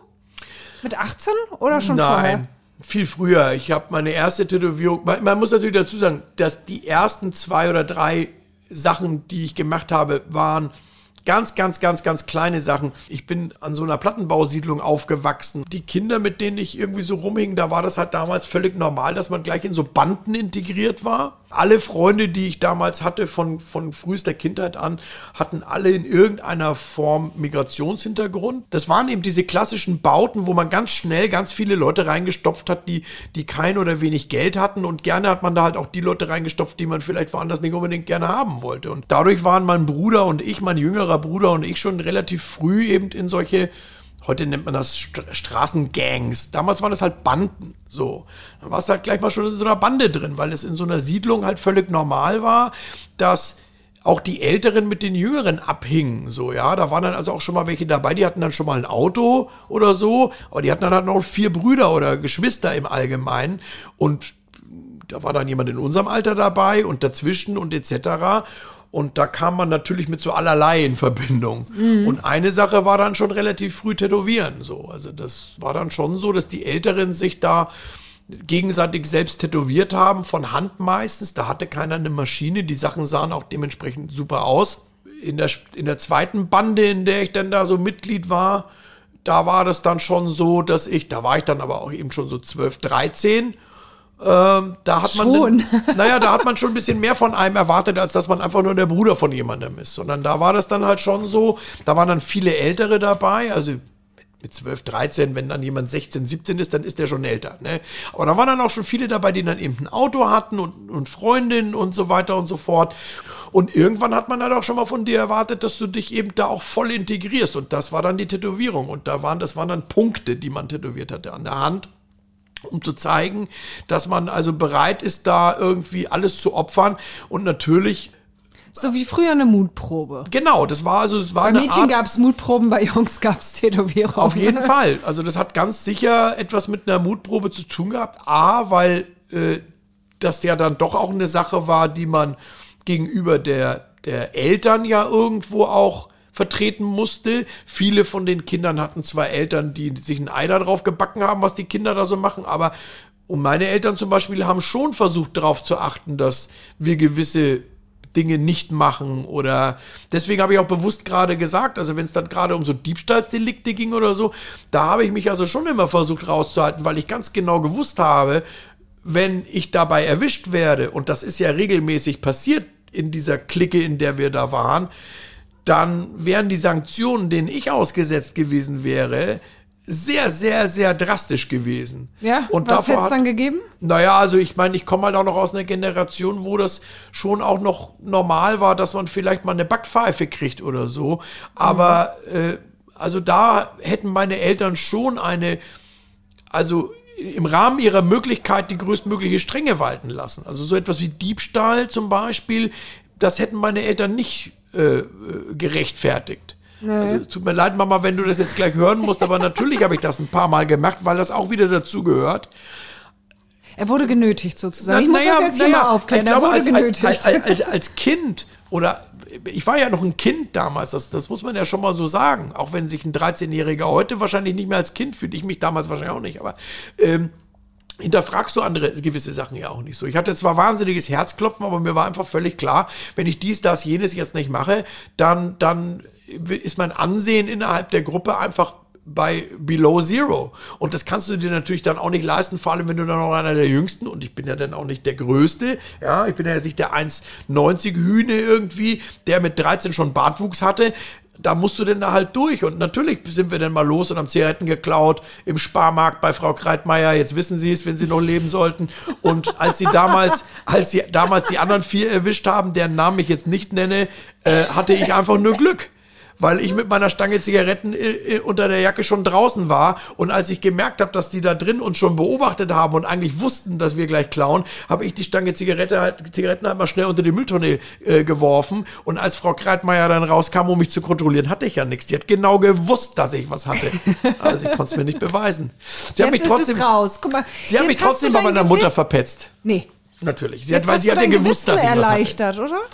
Fühlt sich naja, das gut an? Ich glaube, ich habe gerade das Ansehen meiner Mutter in ihrer Nachbarschaft beschmutzt, aber ich denke, ich kann mich ja darüber hinwegretten. Frau Kreitmeier, den, den Sparmarkt gibt es nicht mehr, Frau Kreitmeier vielleicht auch nicht. Ich hoffe, sie gibt es noch. Äh, und äh, es ist so lange her, dass äh, selbst die Erinnerung schon schwarz-weiß ist. Also von daher. Vielleicht stimmt es ja auch gar nicht. Vielleicht hast du es irgendwie falsch. Vielleicht habe ich es auch gerade erfunden, also, um mich interessanter zu machen. Ja, das so, ist So, weil ich meine, ich war ja 13, ich durfte ja weder rauchen und ich meine, ich bin ja auch nicht erwischt worden, man kann es mir ja nicht nachweisen. Vielleicht wollte ich mich nur wichtig tun. Und äh, es gab dann auch noch, ich hatte dann eben zwei, drei andere solcher Erlebnisse, wo ich sehr wohl natürlich denn bei so ein paar Sachen dabei war. Mir hat das Herz immer bis zum Hals geschlagen, wirklich. Ich kann mich an dieses Gefühl jetzt gerade in diesem Moment erinnern. Glaubst mir, es ist wirklich so. Aber du musst da halt dann durch.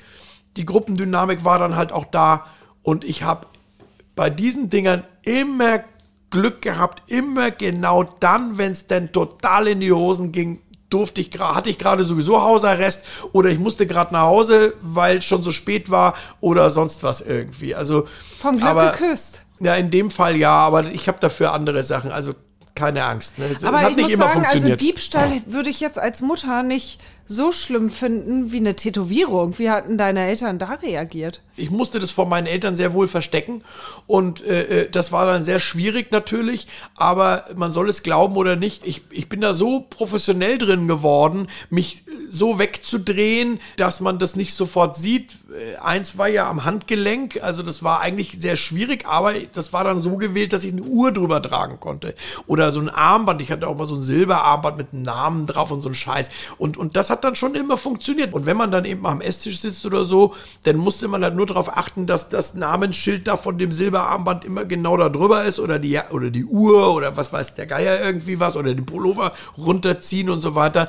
Ja, und so ab meinem 16. Lebensjahr, da habe ich dann ja schon angefangen, mich da ein bisschen mehr zu für interessieren. Denn, also irgendwann war der Zeitpunkt da, wo ich nur noch im Pullover Sommer wie Winter am Tisch saß. So. Und irgendwann dann sogar Rollkragenpullover, weil ich meine erste Halstätowierung hatte. Oh das, oh Gott, also da kam immer mehr dazu. Ja, ja? natürlich. Ich wurde viele, dann natürlich auch wie übermütig. Wie viele waren es denn dann, naja, da, also, bis deine Eltern das entdeckt haben? Also als meine Mutter mich im Badezimmer gestellt hat, weil ich unter der Dusche stand und vergessen hatte abzuschließen hinter mir, irgendwann stand meine Mutter dann plötzlich im Badezimmer, ob nun bewusst oder nicht, das weiß ich nicht. Das habe ich sie nie gefragt. Die Folgen waren ein Nervenzusammenbruch und der war natürlich dann, also meiner Mutter, äh, der war auch nicht ganz unberechtigt, weil ich sah aus, als wenn ich einen Norweger Pullover anhatte, nur ich war nackt unter der Dusche.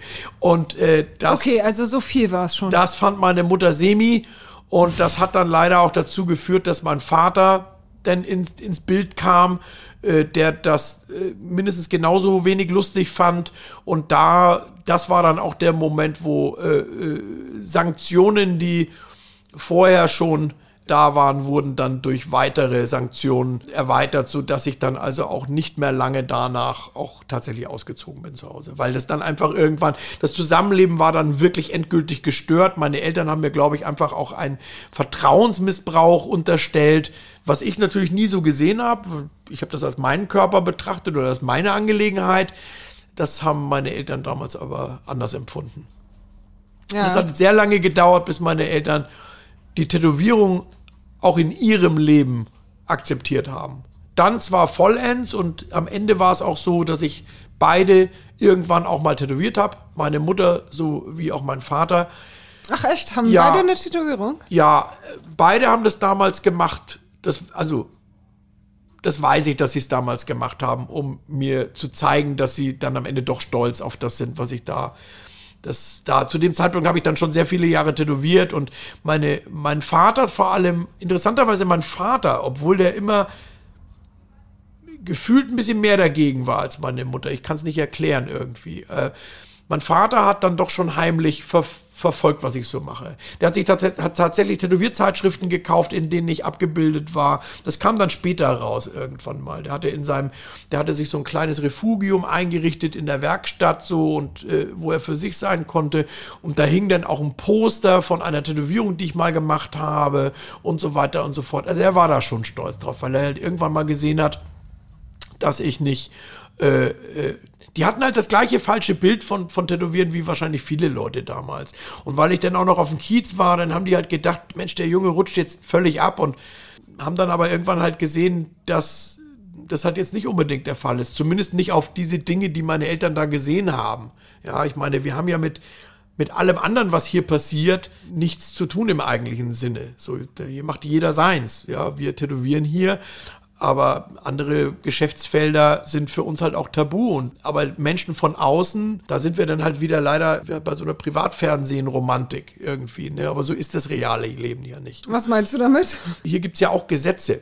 Hier, vor allem gerade bei uns hier auf dem Kiez gibt es sehr, sehr viele ungeschriebene Gesetze.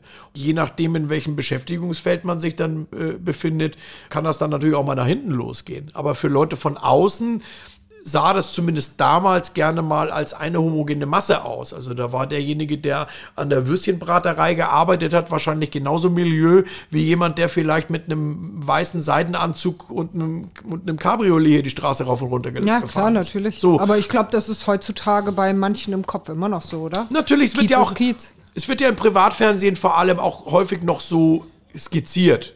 Also man, man hat ja diverse Sendungen heutzutage, die ja immer wieder wiederholt werden auch. Und da wird ja häufig auch ein solches Bild gezeichnet. Also man, man sieht ja, äh, äh natürlich finden Verschwimmungen statt. Natürlich, klar, sonst würde das ja auch nicht funktionieren. In den 80er und 90er Jahren, das ist ja eigentlich so die Zeit, in der ich mitreden kann. Davor kenne ich es ja auch nur aus Erzählungen. Da ist man ja nicht nur auf den Kiez gefahren, wenn man, wenn man sich mal mit einer äh, Frau treffen wollte, zum Beispiel, oder, oder äh, irgendwie sowas in der Art, oder, oder, oder, oder ein Bier trinken wollte oder so, sondern man ist zum Beispiel durchaus auch mal hierher gefahren, wenn man was ganz Bestimmtes einkaufen wollte. Ja, also zum Beispiel gab es Easy Rider unten direkt auf der Meile, die waren lange Jahre eigentlich so das Geschäft für ausgefallenere Mode irgendwie. Die hatten sehr viele Sachen, die so eine Subkultur bedient haben, hatten dann aber auch ein bisschen Fehler Fetisch, mal ausgefallenere Schuhe, den letzten Schrei aus London und so weiter und so fort. Äh, äh, äh, äh Paul Hundertmark, der, äh, äh, der alles abgedeckt hat, was Easy Rider nicht abgedeckt hat. Also ob man jetzt nun ein paar super Cowboy-Stiefel haben wollte, die man sonst vielleicht nur aus Amerika bekommen hätte oder, oder ein paar neue Jeans oder ein T-Shirt oder die waren ja auch, die haben ja ein Riesensortiment gehabt und, und waren über so viele Jahre da vertreten irgendwo. Und solche Geschäfte gab es ja viele. Davon sind halt viele nicht mehr da. Easy Rider zum Beispiel ist schon lange nicht mehr da. Paul Hundertmark ist nicht mehr da, soweit ich weiß sind da irgendwann mal da runtergezogen, aber da sind sie ja, glaube ich, jetzt auch nicht mehr.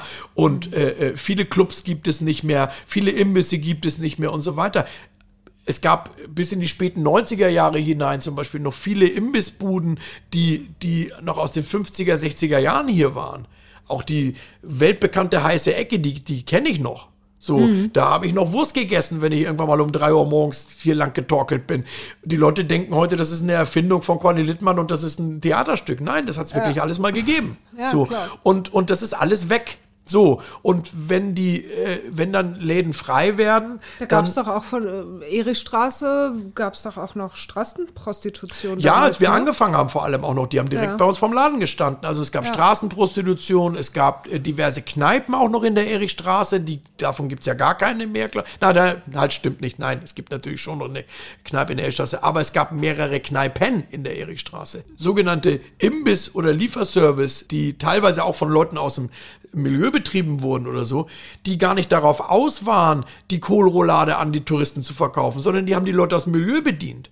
Das heißt, man hat dann eine Liste bekommen, zum Beispiel einmal in der Woche in den Briefkasten. Da stand dann drauf, morgen gibt's Senfei und äh, Schnitzel Wiener Art. Wenn es ganz toll war, gab's vielleicht sogar noch mal was Vegetarisches, hui hui oder eine Suppe oder so. Das Ganze dann auch für kleines Geld. Also für wirklich äh, überschaubare Kohle. Da haben viele Anwohner auch Essen bestellt, gerade auch von den Älteren davon mal abgesehen, weil das Essen teilweise so günstig war und auch gut war dass sich das Selbstkochen vor allem für Alleinstehende gar nicht gelohnt hätte. Aber mhm. eben, wie gesagt, auch Schwerpunkt Milieu. Also da neben uns, der Laden hieß Klimbim übrigens, ja, äh, die waren da gar nicht drauf aus, Touristen zu bedienen irgendwie, sondern da hast du eigentlich nur angerufen und Essen bestellt, wenn du hier im Viertel gearbeitet hast oder gewohnt hast. Oder der, es gab einen Deutsch-Chinesen, die wurden also betrieben von, ich glaube, das war ein Ehepaar, das sich zusammensetzte aus einer äh, Chinesin und einem Deutschen, so glaube ich mich zumindest zu erinnern. Und äh, Deutsch-Chinese, so haben die sich selbst genannt, die hatten drei Gerichte pro Tag. Ein deutsches, immer Hausmannskost, also eben sowas Kohlroulade, Rinderroulade, äh, weiß der Geier irgendwas. Dann ein chinesisches, das aber übrigens sehr gerne mal sehr eingedeutscht geschmeckt hat. Da ist auch gern mal Maggi drin oder so. Und dann hatten sie immer noch mal irgendwie so eine Sache wie ein Salat Salat oder äh, Spinat mit, mit Ei oder so irgendwas, was man heute als vegetarisch bezeichnen würde oder so. Das war dann meistens das günstigste Essen, weil da dann kein Fleisch drin war und so weiter und so fort da gab es einmal in der Woche kam einer rumgelaufen, das war meistens der gleiche, der das Essen auch ausgeliefert hat. Das war noch auf so Matrizenpapier, das kennt ja vielleicht noch jeder aus der Schule von mhm. früher, das hat ja so einen ganz bestimmten Geruch gehabt. Mhm. Und dann war da einfach mit Schreibmaschine, auch gerne mit Rechtschreibfehlern, einfach mal draufgeschrieben, was die nächste Woche zu essen gab. So. Und da gab es aber auch immer nur eine bestimmte Anzahl an Essen. Also es konnte sein, dass du den angerufen hast, gesagt, ja, ich möchte bitte die Rinderroulade, aber die ist aus heute. Die ist schon, ist schon, ist schon weg, so nach dem Motto. Und davon gab es, wie gesagt, mehrere Imbisse, die also ja. sich ja auch über Jahrzehnte gehalten hat und davon ist, glaube ich, keiner mehr da. Auch David Grill hier vorne zum Beispiel, direkt da ist, glaube ich, jetzt ein mhm. vietnamesisches Restaurant drin. Das war noch die gleiche Einrichtung wie 1962. So, da standen Muttis in der Kittelschürze äh, äh, hinterm Tresen. Selbst eine Kittelschürze kennt ja heute kaum noch jemand. In onduliertem Haar teilweise keine Zähne im Mund und die haben dir aber, die haben dir aber ge gezeigt, wo der Bartel im Most holt. Da brauchst du dich, da, wenn du da um 3 Uhr morgens reingerumpelt bist, da bist du auch nicht frech geworden. Die haben dir schon gezeigt, wo der Hammer hängt. Oder Muttis Imbiss an der großen Freiheit und so weiter und so fort. Das waren alles so, so Damen, die wie gesagt in dieser Kittelschürze da hinterm Tresen standen und haben das aber volle Pulle im Griff gehabt. Da wurdest du nicht blöd oder frech und wenn, dann haben die dich da auch rausgetreten aus der Bude. Also, wenn man heute mal sieht, wie die Leute sich teilweise benehmen, das, das hat es in der Form, zumindest in der Dichte, glaube ich, damals nicht so sehr gegeben. Dass man einfach auch solchen Leuten mit ein bisschen mehr Respekt gegenübergetreten ist, weil es auch gar keinen Grund gab, die anzupöbeln. Man war ja dankbar um 4 Uhr morgens, dass man von denen noch eine Bratwurst gekriegt hat, die denn teilweise auch noch lecker war. Also du empfindest den Kiez schon als deutlich respektloser als damals, ja? Ja, nicht unbedingt, also nicht, also den, nicht den Kiez. Nein, nein, also nicht den Umgang untereinander natürlich. Also nee, da ist es lediglich so, dass es halt, man, man kennt nicht mehr jeden und, und es ist nicht mehr ganz so überschaubar, wie das vielleicht früher mal der Fall war. Ja, äh, das, das ist ja auch wieder, das ist ja auch nicht alles schlecht. Ja, äh, es verändert sich halt nun mal. Das ist wie Ebbe und Flut. Und die Leute, die hier ein Gewerbe eröffnen, das ist ja auch, die, die, die werden ja auch nicht als Eindringlinge empfunden. Es ist aber schon so. Nee, nee ich meine jetzt eher so die Touristen und die Partyhorden, ja, die ja, ja, hier einfach durchziehen. Na, man ne? verwechselt da natürlich. Sind, da sind ja schon, ja, Gott hat, glaube ich, jeder hier schon mal Szenen erlebt, bei denen man sich an den Kopf fassen möchte nur. Die häufen sich halt. So, und das kann ich halt nach 30 Jahren, die ich jetzt als Gewerbetreibender hier bin und ich war ja auch lange Jahre immer wieder Anwohner, bin's ja jetzt auch, ich habe ja immer noch einen kleinen Turm hier. Also ich bin ja beides, ich bin ja Gewerbetreibender hier und ich bin ja danach aber auch noch hier. Ich lebe ja hier, ich gehe ja hier einkaufen oder gehe auch mal essen und so weiter und so fort und du interagierst ja auch mit den Menschen, auch mit denen, die hier nicht leben. Du musst mit denen ja interagieren. Und wenn ich mal überlege, zu der Zeit damals, als ich hier direkt über dem Laden gewohnt habe, ich will nicht sagen, dass das nicht stattgefunden hat aber so oft hat man uns da nicht in den Hausgang reingemacht. Groß mhm. wie klein. Oh. Das ist heute, oh, wenn du die Tür heute nicht verschlossen hältst, dann kannst du das jeden Tag wegmachen. Und zwar auch groß. Da oh. wird sich hingeht und da, also, äh, da scheißt sich heute keiner mehr was, könnte man jetzt fast sagen. Also alleine das, das hat ja schon bitter. zugenommen und ich habe schon das Gefühl, dass eben auch, ich will nicht immer alles auf diesen Doku-Serien und so weiter abladen. Aber es wird halt auch leider eben echt so ein völlig falsches Bild vermittelt. A, sind sich viele Leute gar nicht im Klaren darüber, dass hier halt auch Menschen leben. Und zwar auch Menschen, die vielleicht mit all dem hier gar nichts zu tun haben, sondern die sind hier halt einfach reingeboren worden. Und leben vielleicht aber auch schon seit 50, 60 Jahren hier ich habe ja auch viel Kontakt zu den Älteren hier. Man kennt die Leute ja, man spricht mit denen oder man hilft denen auch mal bei irgendwas. Nachbarschaft nennt man das ganz einfach. Die blendet man schon mal völlig aus. Das heißt, man benimmt sich hier schon mal wie Rotz am Ärmel. Man kann hier rumschreien, man kann hier rumschmeißen mit Glasflaschen, man kann hier sonst was machen irgendwo. Man kann natürlich auch sofort aggressiv werden, auch gerne mal Rentnern gegenüber, die sich ja sowieso nicht wehren können. Also das, das, das also das ist schon echt, das hat schon eine ganz bestimmte Qualität erreicht irgendwo so. Und ähm, das ist schon so, dass die Leute das so ein bisschen verwechseln mit, mit so einer, mit so einer Ballermann-Romantik, weil wir sind ja halt nun mal nicht am Ballermann, aber das ist leider, und das wird wahrscheinlich jeder bestätigen können, der jetzt gerade auf die Straße guckt, das ist leider halt nicht mehr so da einfach davon zu trennen, auch nicht gedanklich. Heutzutage, da wird so lange provoziert, bis der Watschenbaum umfällt und wenn der dann umfällt, dann zeigt man den halt einfach an. Auch mhm. wenn man vielleicht vorher mit einer Flasche geworfen hat. Das ist wirklich etwas, was sehr häufig passiert. Man, man fängt den Streit an, äh, man guckt mal, wie weit man kommt und wenn dann wirklich mal jemand, wenn dann wirklich mal der Knüppel aus dem Sack gehüpft kommt, dann kann man ja immer noch zur Davidwache laufen und den anzeigen. Ja. Kann man ja immer noch sagen, ja, der, der hat mich hier gerade geschlagen. Ja, aber dass der im Vorbeigehen vielleicht eine, jemanden angespuckt hat oder, oder einfach verbal beleidigt hat oder vielleicht eben, wie gesagt, also da fliegt dann mal eine Flasche oder, oder, oder man, man meint, man muss da irgendwie mal äh, äh mit, mit dem Schwinger um sich äh, rein und begreift aber nicht, dass man vielleicht 3,4 äh, Promille hat und der, der gegenübersteht, der hat 0,0 Promille und der, der schmiert dir halt einfach mal eine. So, mhm. das hat man früher, glaube ich, auch ein bisschen leichter akzeptiert. Also, natürlich, wir reden jetzt nicht über Pro und Contra von Gewalt, um Gottes Willen.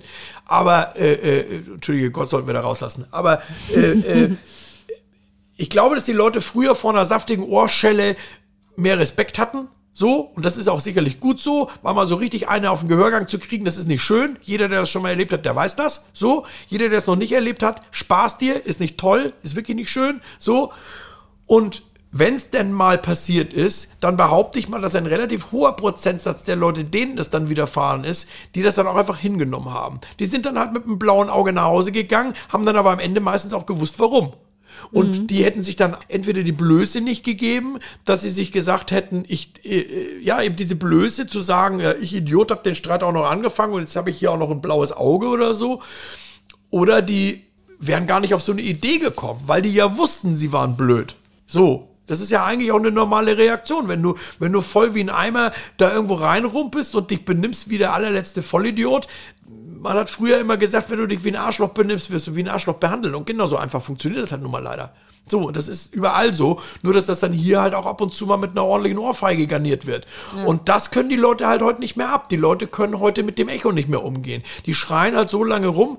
Und das ist ja eben das Interessante dabei wenn die dir zu dritt auf dem Kopf rumtanzen, weil sie alleine oftmals die Eier dazu nicht haben und das dann in Anführungsstrichen insofern gut geht, als dass sie damit davonkommen, ja, dann stellen die sich ja auch nicht der Polizei und sagen, ja, übrigens gestern, der, den wir da zerlegt haben, das waren wir. Nee, nee. Also solange das gut geht, ja. feiert man sich damit ab und macht vielleicht auch noch ein Handyvideo und so weiter. Nur wenn es halt nach hinten losgeht, dann kann man auf einmal auch zum äh, Snitch werden. Und dann geht man halt mal schnell irgendwie irgendwo hin und sagt, Herr Wachtmeister, Herr Wachtmeister, also vor fünf Minuten fand ich Sie ja noch scheiße, aber jetzt finde ich Sie super, gucken Sie mal da, der da, der da, der hat das und das gemacht. Und das passiert täglich hier. Das merkt man also auch als jemand, da muss ich kein Rausschmeißer sein, da muss ich kein Kneipier sein, da muss ich kein sonst was sein, sondern das ist etwas, das spürst du auch diese, diesen Vibe nimmst du leider wahr, wenn du hier die Straße mal ab einer gewissen Uhrzeit, die haben wir ungefähr jetzt erreicht, die Straße rauf und runter geht. Und ich behaupte mal, dass das auch jeder Türsteher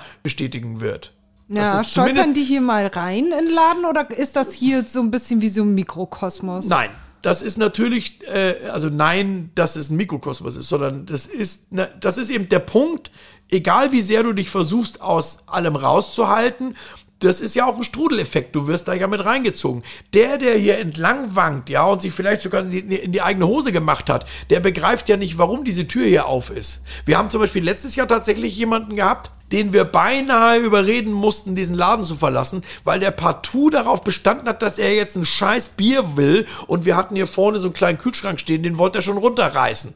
Da war aber übrigens nur Wasser drin. Der, der steht jetzt da. So. Habt ihr mal äh, der hat nicht begriffen, dass er hier nicht in einer Kneipe ist. Der hat einfach nur gesehen, da war ein Barhocker, da war, da war ein, ein, ein, ein Tresen und da hat er sich niedergelassen und jetzt wollte er saufen. Und das passiert natürlich schon oft, klar. Also das passiert generell einfach oft, dass du halt, du, du musst mit den Leuten ja trotzdem interagieren. Und es ist ja häufig auch so, dass Leute hier reinkommen. Es ist natürlich sehr, sehr häufig äh, äh, meistens trinken die Leute mehr, als gut für sie ist. So. Und die, der, der Trick dabei ist ja, die merken das ja nicht.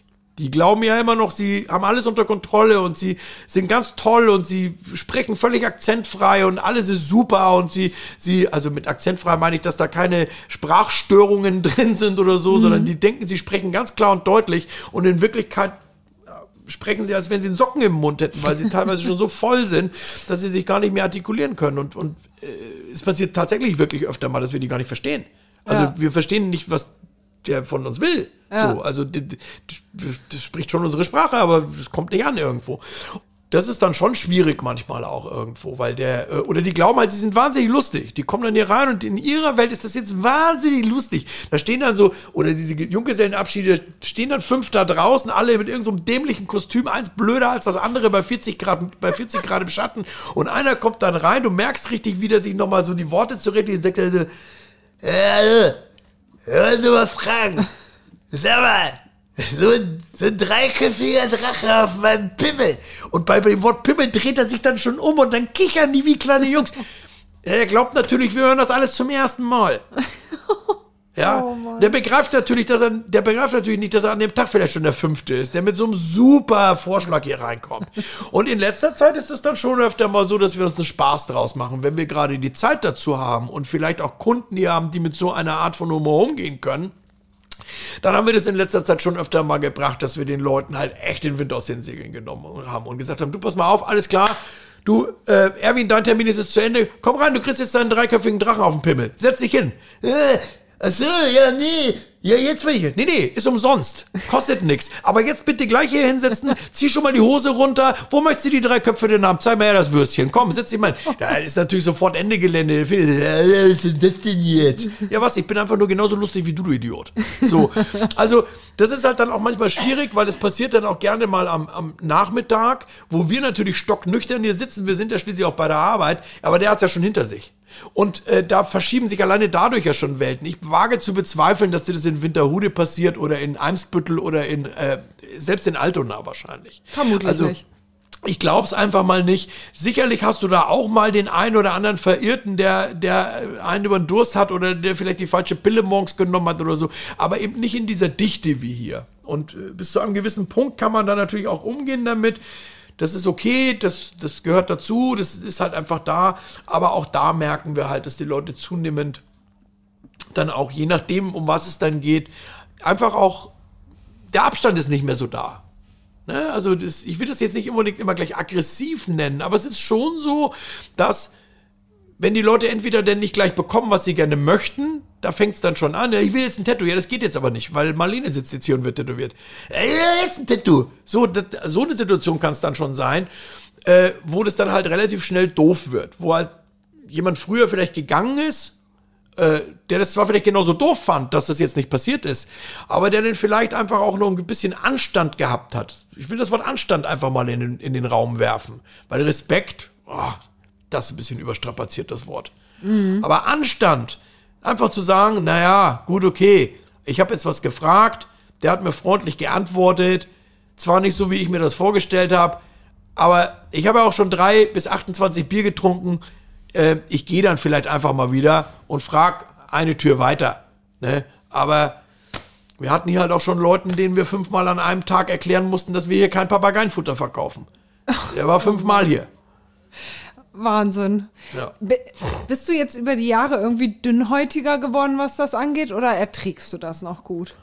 Ich kann, also ich kann mir vorstellen, wo du es jetzt erzählst, bin ich schon, das macht mich schon ein bisschen aggressiv. Das kommt immer drauf an. Manche Sachen ja, manche Sachen nein. Es gibt ja auch immer wieder Sachen, die man hinterher vielleicht sogar selber lustig findet oder so. Und manchmal sind die Leute ja auch witzig. Das muss ich jetzt natürlich schon auch mal dazu sagen, ja. Es ist jetzt nicht alles. Es ist ja auch nicht so, dass wir vor den Leuten Angst haben, die ja durch die Tür kommen. Das darf jetzt bitte auch nicht so rüberkommen. Aber man versucht ja irgendwo mal ein, ein, ein, äh, wie soll man mal sagen, man muss ja, wenn man einen Querschnitt skizzieren will, halt auch mal irgendwo da anfangen. Es wäre ja genauso gelogen, wenn ich jetzt sagen würde, unsere Kunden sind alle super und die sind alle, alle nett. Die Kunden, die wir haben, in der Regel schon.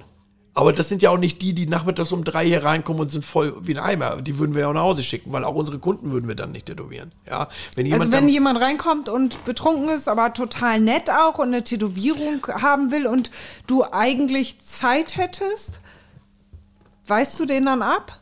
Wenn ja, er total besoffen ist? Ja, weil das ja auch eine Grundsatzfrage ist. Da sind wir dann auch wieder bei so einer Berufsethik, auf die ich einfach nicht verzichten möchte. Und ich habe das so gelernt, ich habe das, ich kenne das selbst so aus der Zeit, als, als der ich nur, äh, in der ich nur Kunde war. Das war ja auch irgendwann mal. Ich habe ja erstmal mich tätowieren lassen. Das, in den Läden war das immer so.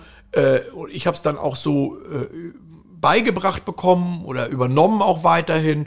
Und ich habe es auch allen, die jemals hier gearbeitet haben, immer so vermittelt. So. Und daran haben wir uns immer gehalten und damit sind wir auch ganz gut gefahren. Das hat was mit Verantwortung zu tun, die ich übernehme. Mhm, ja, klar. Und, und die gehört dazu. Und das ist die gleiche Verantwortung, die halt auch dafür, dass wir ja auch nicht trinken bei der Arbeit. Ne? Ein Alsterwasser nachmittags bei so einem Wetter schmeckt super, aber äh, wo ist da eine Grenze? Wo ist da eine Linie? Von da draußen siehst, siehst du das ja aber nicht.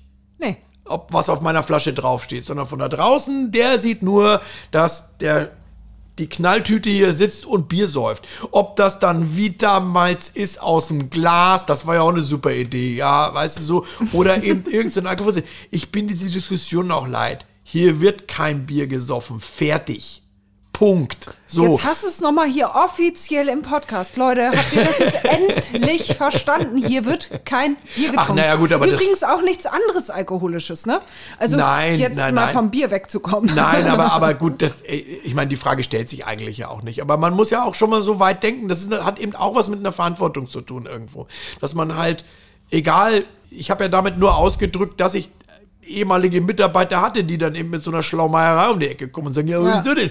Ich kann doch hier alkoholfreies Bier trinken. Ja, das kannst du, natürlich kannst du das machen. Aber der, der dann deine Atem riecht zum Beispiel, ich meine, wir haben ja sehr lange keine Masken getragen, der weiß ja nicht, was du dem da gerade unter die Nase rülpst. Ja, ja da fängt's ja schon an. Also diese, diese, diese die Wahrnehmung, die, über die wir da sprechen. Es ist auch so, dass ich das nicht so gut finde, wenn sich irgendeiner von meinen Mitarbeitern hier nachmittags einen Döner mit, mit extra Zwiebeln reinhaut. Das macht man als Dienstleister einfach nicht. Und äh, glaub mir mal, auch bei sowas, da hast du denn schon manchmal Diskussionen, die bis ins Dummdreiste führen können, weil du dann halt einen Mitarbeiter hast, äh, wir reden jetzt hier ausschließlich gerade über ehemalige Mitarbeiter, die das einfach nicht begreifen wollen und aus Trotz dann nochmal in eine rohe Zwiebel reinbeißen, wo ich mir dann auch sage, du pass mal auf, du bist in dem Berufsbild hier völlig falsch aufgehoben. Mach dir da mal Gedanken drüber. Also wenn ich zur Zahnpflege gehe oder, oder irgendwie sowas in der Art und die Person äh, äh rülpst mich da irgendwie mit, mit dem Gyros Spezialteller an, du, dann kannst du dir aber sicher sein, da suche ich mir beim nächsten Mal jemand anders dafür, weil es einfach unangenehm ist. Macht man einfach nicht. Ja, so. ihr seid ja schon sehr nah dran an genau. den Leuten. Und ich finde, das also. hat eben auch wieder etwas mit einem gewissen Respekt zu tun und mit, mit, mit, äh, mit einer Art und Weise, wie ich meine Arbeit hier ausführen möchte. Und das ist aus meiner Sicht ein, ein Stück Professionalität, das, das ich äh, mitbringen möchte. Das kann jeder für sich selber entscheiden. Ich sage damit ja nicht mit erhobenem Zeigefinger, so macht man das. Aber äh, in meinem Umfeld möchte ich gerne, dass man das äh, so macht. Dafür bist du hier auch der Chef und ja, kannst das ja auch so durchsetzen. Ja, ich meine, gut, man kann das ja auch gut erklären, das muss man ja auch dazu sagen. Ich verbiete dir ja niemandem Erdbeermarmelade zu essen. So, also es geht ja nicht darum, jemanden zu dominieren, aber es gibt halt eben, wie gesagt, gewisse Dinge. Diese Zwiebelgeschichte ist noch nicht so wahnsinnig lange her. Also. Es das, hat tatsächlich jemand wirklich in ja, die Zwiebel Ja, das gebissen. ging bis zur Absurdität. Der hat das dann auch eine Zeit lang mal so, dass er dreimal die Woche sich da unten eine Zwiebel aufgeschnitten hat als Statement. Ich kann mir viel eine ganze Zeit lang angucken, aber irgendwann da knackt's dann irgendwann mal. Also, weil das dann irgendwann lächerlich wird irgendwo. Und aber das, da, da ist es dann halt schon wieder. Wenn, wenn Leute sich bei sowas dann in ihrer eigenen Freiheit beschnitten fühlen, dann ist das ihr gutes Recht. Aber dann sind sie in einem solchen Berufsbild einfach völlig falsch aufgehoben, meiner Meinung nach. So. Mhm. Das kann man ja machen. Es ist ja nichts gegen rohe Zwiebeln zu sagen. Es ist auch nichts gegen alkoholfreies Bier. Es ist auch nichts gegen Bier zu sagen. So. Nein. Und in meiner Freizeit äh, möchte ich das auch essen und trinken. Und vielleicht auch gerne mal mehr als gut für mich ist in dem Moment. Freizeit, Freizeit, Moment. Freizeit. Gutes Stichwort. Freizeit ist nicht Kiez bei dir, ne? Also dein Leben, du hast gerade eine Wohnung hier erwähnt, aber ja, das ist also, ja nicht deine Hauptwohnung, oder? Naja, aber es ist schon so, dass ich immer noch mehr Zeit, dass ich immer noch die meiste Lebenszeit hier äh, verbringe. Punkt. Also mehr als ich äh, mich manchmal, als ich mir manchmal selbst bereit bin einzugestehen, weil äh, das ist ja, das soll jetzt auch nicht dramatisch klingen, aber äh, äh ich, ich habe eigentlich, mein, mein Hauptwohnsitz ist eigentlich äh, äh außerhalb von Hamburg. Äh, da ist dann ein kleiner Garten dabei, äh, gerade mal so groß, dass man den halt auch wirklich noch gut bewerkstelligen kann und so weiter. Also so nichts Verrücktes, aber halt mal ein bisschen weg. Früher hat man gesagt, weg von Hamburg, weg vom Leder. Ähm, aber tatsächlich verbringe ich da auf die Woche gesehen verschwindend wenig Zeit im Vergleich zu dem, was ich halt hier bin. Also das mhm. ist einfach so. Ist also hier so. hast du auch noch eine Wohnung. Ja, richtig. Weil ich einfach heutzutage wird von uns als Tätowierer insgesamt halt auch Tätowiererinnen, wir haben ja auch weibliche Mitarbeiter schon gehabt in der Vergangenheit, mehr verlangt als früher.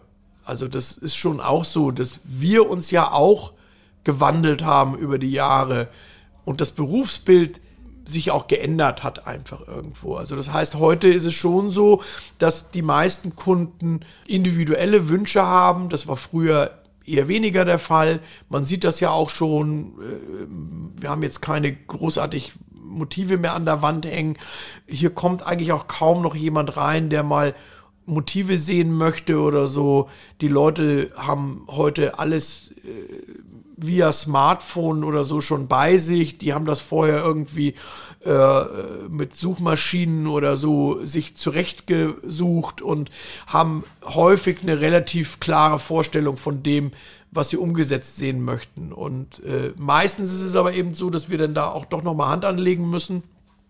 Und das hat sehr zugenommen zu früher. Also das, äh, wo ich früher ab und zu mal was zeichnen musste oder durfte, war ja auch durfte, man hat sich ja gefreut, wenn man was entwerfen konnte für, die, für jemanden.